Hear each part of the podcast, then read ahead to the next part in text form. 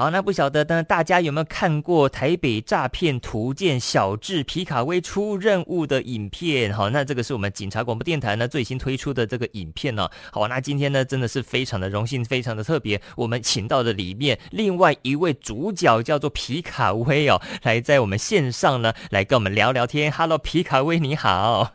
Hello，大家好，我是美薇。嗨，哈，其实呢，皮卡威哈这个本职啦，哈，是我们警广的记者。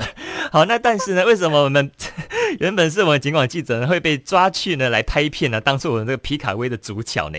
斜杠斜杠斜杠嘛，哦，真的很厉害哦。那当当时是怎么找到你的？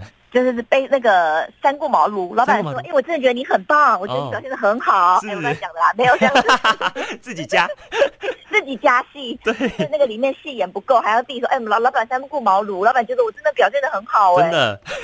哎呀，不要这样子，不要这样子，你表现的很好啊，真的。没有啦，其实最早的时候是因为我本来就有的时候就是如果有需要的话，因为我最早的时候本来就是广电系毕业，然后如果要拍片啊什么的话，我会觉得我。有时候蛮有兴趣的，所以如果有要帮忙的时候，我都会自告奋勇说：“哎、欸，我其实可以帮忙。”嗯，因为这对我来说，我觉得也是一个除了跑线以外的工作，让我觉得蛮好玩的事情。嗯，然后当然因为可能之前有像这样的机会，所以这一次有机会的时候要演戏，对然后他们就说，就是公司的团队就说：“哎、欸，那不然你来试试看好了，叫你去演一只皮卡丘这样子，好像也可以啦。”就半推半就之下，就哎、欸，就突然加入了团队，然后开始要演戏。然后那时候演的时候，我们还没有剧本嘛，所以到底不知道我们要怎么样来呈现像这样的反诈骗议题。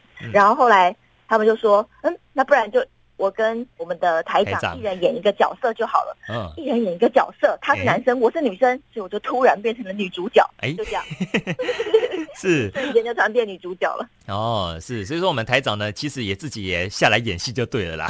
对，他可能想说制造一点就是那种不同的反差冲突，因为啊。他就很特别，真的这样的一个 idea，创造一点冲突感。好，所以说我们这个台长叫做小智，对不对？然后你就是皮卡丘，你是他的神奇宝贝。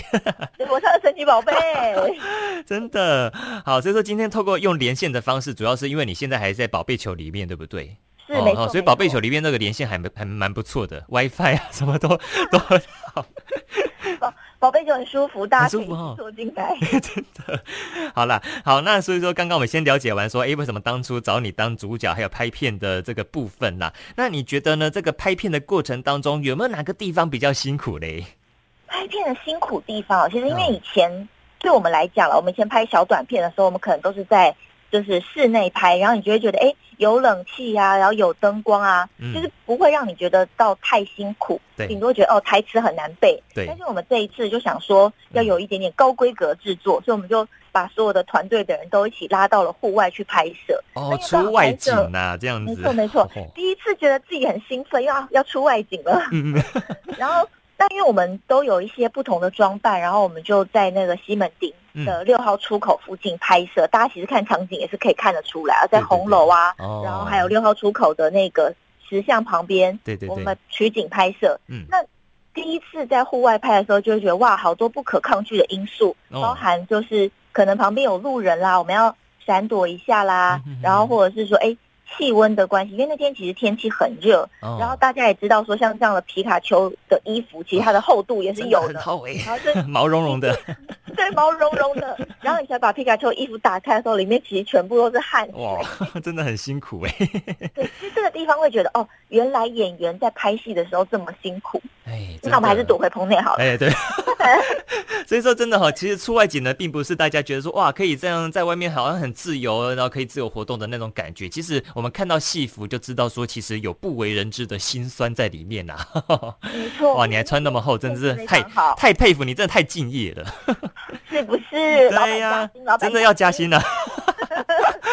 好好好好，那最后呢，其实我们这部影片呢，它主要是在讲防诈骗的这个一些议题在里面，对不对？所以说你们才去找到一些诈物、诈骗图鉴，那个诈哈，其实是诈物的诈，对不对？好，就是一些呃很好吃的，像咸酥鸡啦，还是地瓜球之类的，好，光看这个影片就流口水了。嗯，没错没错。嗯，好，那这个最后还有一点点时间呢，那我们皮卡威还有什么想要来跟我们听众朋友说的吗？哦，老实说，我真的觉得就是。当然，很多朋友会觉得，哎，我们好像很常在宣导关于反诈骗这件事情哦。嗯嗯。但是我相信，很多有些人会觉得，哎，就算讲了，然后你自己真实遇到会是没用的。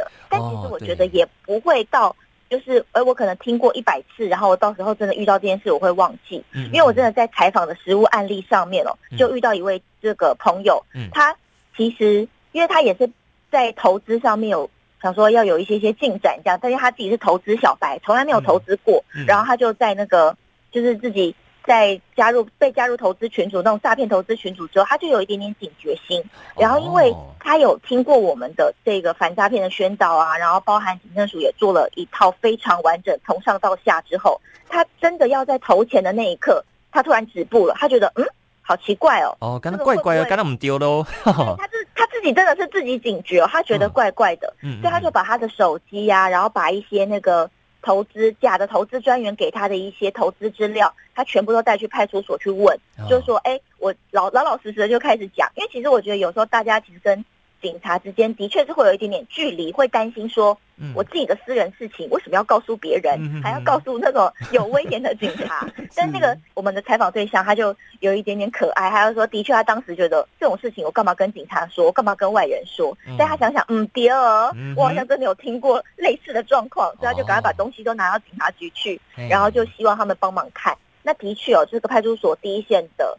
这个同仁看完之后就说：“对你这个一定绝对百分之百是诈骗。”然后开始跟他分析说哪一个地方怪怪的。但我觉得像这样的宣导，其实做久了，或者我们彼此在生活聊天当中有分享过像这样子的反诈骗的经验，或者是说你有遇到诈骗集团的经验，其实久而久之，大家一起提升像这样的试诈能力，我觉得真的蛮不错。大家可以一起，但我会觉得聊天聊这个好像会有一点点沉重，可是有时候就是会有像这样的事情，我们可以多多说，多多做，就能够帮助减少一个。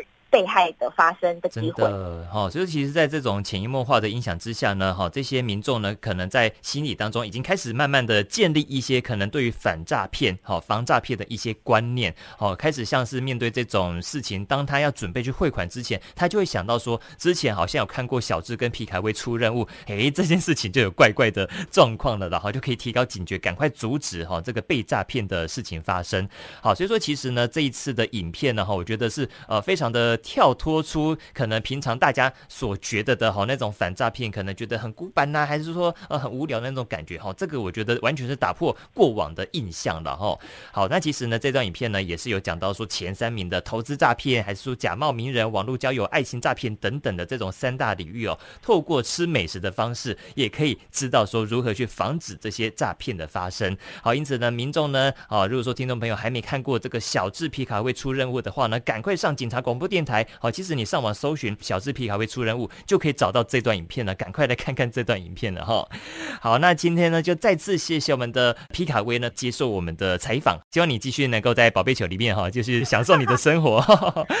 好啦，记住宝贝球不上班是？对对对，公然的团，公然，对对对，上班了。